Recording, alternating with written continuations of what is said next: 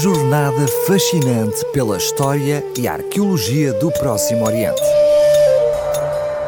Gravado na pedra, com o arqueólogo Marcos Osório.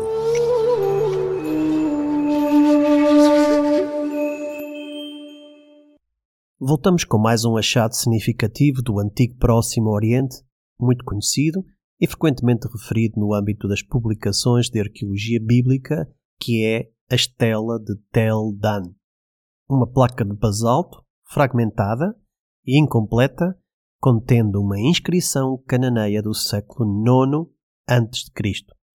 Foi encontrada no povoado de Tel Dan pela equipa de arqueólogos liderados por Abraham Biran e está atualmente em exibição no Museu de Israel em Jerusalém. Este era o nome do povoado mais a norte de Israel, em sintonia com uma das doze tribos de Israel, a tribo de Dan, que passou a residir na extremidade setentrional da Canaã. A cidade ficava a norte do Mar da Galileia, na base do Monte Hermon, junto ao rio Jordão. A estela foi toda escavacada na antiguidade e sobraram três pedaços. O fragmento A da estela foi descoberta em julho de 1993 por Gila Cook, da equipa de Biran, e no ano seguinte foram encontradas mais duas pequenas peças, os fragmentos B1 e B2.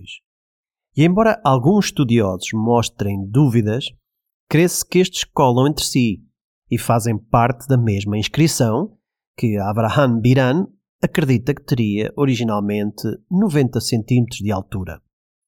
O monumento epigráfico não foi encontrado em contexto primário, mas em utilização secundária. Isto é, os troços descobertos estavam reutilizados na parede de um edifício deste povoado, que datava de meados do século VIII a.C., logo, a inscrição deve ser anterior. O texto foi escrito em aramaico antigo, uma língua usada pelos povos desta região, inclusive pelos judeus, com semelhanças ao hebraico preservando-se apenas 13 linhas, lidas por primeira vez por Abraham Biran e Yosef Navé em 1995. Mas, desde a sua publicação, a inscrição tem sido objeto de grande debate entre epigrafistas e estudiosos bíblicos, e vários artigos discutem a sua cronologia, a autoria, a interpretação do texto e até a autenticidade da inscrição. Os estudiosos até discutem se o encaixe do puzzle dos três fragmentos é o mais correto. Como o texto se encontra truncado, a única coisa que se percebe é que um determinado rei se vangloria de ter conquistado e morto quer o rei de Israel, quer o da casa de David. Embora o nome do rei não seja identificado no texto que sobreviveu, a maioria dos investigadores identifica o autor da estela como Azael, uma importante figura que reinou em Aram entre 842 e 806 a.C., cuja rivalidade com Israel é descrita no segundo livro de Reis, capítulo 10, versículos 32 e capítulo 13, versículo 3. Por volta da segunda metade do século IX a.C., a data mais aceita para a estela, o reino de Aram era uma grande potência na região e a cidade de Dan distava apenas 70 km da capital de Damasco e terá certamente ficado sob seu domínio nesta altura, o que parece confirmar-se pelas evidências arqueológicas. Outros investigadores, como George Attas, consideram que o autor desta estela seria o filho de Azael, o rei Ben-Hadad III, o que dataria a inscrição de um período mais tardio, nos inícios do século VIII a.C. O texto narra como Hadad auxiliou este rei na sua luta contra Israel. Hadad tanto pode referir-se a um rei de Aram ou a um deus arameu. O autor relata que derrotou carros e cavalos e, na última linha da epígrafe, sugere que cercou uma cidade, talvez Samaria, a capital de Israel. Como é normal, os monarcas deste tempo estavam acostumados a vangloriar-se dos seus feitos de forma exagerada. São citados os nomes de dois reis inimigos que ele derrotou: mas estão apenas parcialmente legíveis. Abraham Biram e Yosef Naver construíram os nomes como Jurão, filho do rei Acabe, rei de Israel, e Acasias, filho de Jurão, da casa de David. Com esta leitura, o texto poderia corroborar a passagem bíblica do segundo livro de Reis, que menciona este Jurão, filho de Acabe, e da sua esposa fenícia Jezabel, bem como um Acasias, filho de outro Jurão, que reinou pela mesma altura em Jerusalém. O estimado ouvinte já percebeu como se torna difícil reconstituir as denominações destes monarcas, quando os nomes são muitas vezes parecidos ou se repetem. É que por esta altura reinaram dois homens com o mesmo nome Jurão, em reinos diferentes, um no norte e outro em Judá, no sul. Por isso, os epigrafistas estão especialmente divididos sobre os nomes aí identificados. O facto de a estela ter sido intencionalmente destruída e obliterada por quem veio a seguir parece sugerir que terá sido a mando do rei Acabe quando este reconquistou a cidade de Dan. Os fragmentos estilhaçados foram então usados como alvenaria no muro de uma casa edificada posteriormente. O maior contributo desta estela para a arqueologia bíblica reside particularmente nas linhas oitava e nona, que são a mais antiga e significativa referência a Israel no mundo antigo.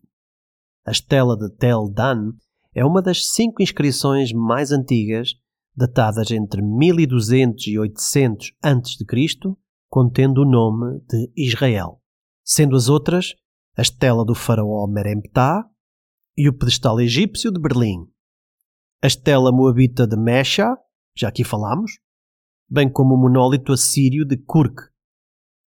Por outro lado, esta inscrição é uma das duas únicas referências epigráficas antigas, fora da Bíblia, ao rei David, como fundador de uma dinastia juntamente com a estela de Mesha. Isso é crucial para corroborar o relato bíblico, já que muitos estudiosos têm minimizado a importância de David, relegando-o para uma mera personalidade mitológica judaica. O rei David governou um território que se estendia do Egito até à Mesopotâmia entre 1010 a 970 a.C. estabeleceu uma dinastia que governou até à captura de Jerusalém pelos babilônios em 586 a.C. A expressão casa de David faz sentido, porque é usada repetidamente na Bíblia, por exemplo, no primeiro livro de Reis, capítulo 12, verso 19, ou no capítulo 13, verso 2. Embora a estela de Teldan seja geralmente considerada genuína e a leitura aceita por muitos estudiosos, há críticas de todos os tipos a esta inscrição. Não é fácil a investigação arqueológica na Terra Santa, caro ouvinte. A arqueologia procura provas irrefutáveis. E mesmo com alguns achados arqueológicos que vão aparecendo, eles raramente constituem provas indiscutíveis. Se por algum motivo as inscrições estão truncadas, se lhes faltam letras, ou estão partidas ou estão gastas, não se torna fácil usar estes textos como provas substanciais de eventos e personagens bíblicos. Neste caso aqui, apenas falta um mísero ponto. Passo a explicar. Um dos argumentos mais importantes que se discute é a falta de um sinal divisor entre as palavras Beit, quer dizer casa, e DWD, quer dizer David. Os pontos divisórios entre palavras aparecem por toda a inscrição. E seria de esperar encontrar também um ponto a separar a palavra casa da palavra David. Caso contrário, seria apenas uma única palavra. Por isso, Niels Lemche e George Attas sugerem que o hebraico Beit DWD deve ser lido como o nome de um lugar chamado Bet Dod, semelhante ao conhecido topónimo da bíblico Ashdod. Como sabe, o aramaico não tem vogais e por isso não é categórica a convicção de que DWD é David, uma vez que a palavra pode ter outro significado nos tempos antigos, como Dod, que quer dizer tio ou amado, o que permitia uma leitura paralela de Casa do Amado. Deste modo, George Atas até acha que a Casa do Amado podia referir-se ao Templo de Yahvé e, consequentemente, seria uma referência a Jerusalém, e assim o autor da Estela de Teldan poderia alegar ter matado o filho do rei de Jerusalém em vez do rei da casa de David. Já Reinhard Lehmann e Marcus Reichel interpretam Beit Dod como uma divindade. Mas esta pretensão esbarra no facto de que não é conhecida nenhuma divindade com este nome no antigo Levante. Por outro lado, a investigadora Francesca Stravakopoulou afirma que, mesmo que a inscrição se referisse a uma casa de David, ela não comprovaria nem a historicidade de David, nem a existência de um reino judaico no século IX a.C., pois pode referir-se a um outro David qualquer. E há estudiosos, inclusive, como Frederick Cryer e Niels Lemche, que acham que o texto é uma falsificação moderna, com base na análise das marcas de cinzel e letras no rebordo dos fragmentos, algo que a maioria dos estudiosos já rejeitou, até porque os artefactos foram recuperados em contexto de escavação arqueológica cientificamente controlada. E assim se faz a arqueologia do antigo Próximo Oriente, cheia de controvérsia, e paixão. E o gravado na pedra dispõe-se a mostrar todos os dados que os investigadores apresentam para reflexão e compreensão das dificuldades no conhecimento exato do passado. Já temos algumas dezenas de crónicas como esta que pode ouvir no site da RCS. Despeço-me de si e marco encontro na próxima semana com novas temáticas arqueológicas que o passado não apagou, mas permanecem gravadas na pedra. Uma jornada fascinante pela história e arqueologia do Próximo Oriente. Gravado na pedra, com o arqueólogo Marcos Osório.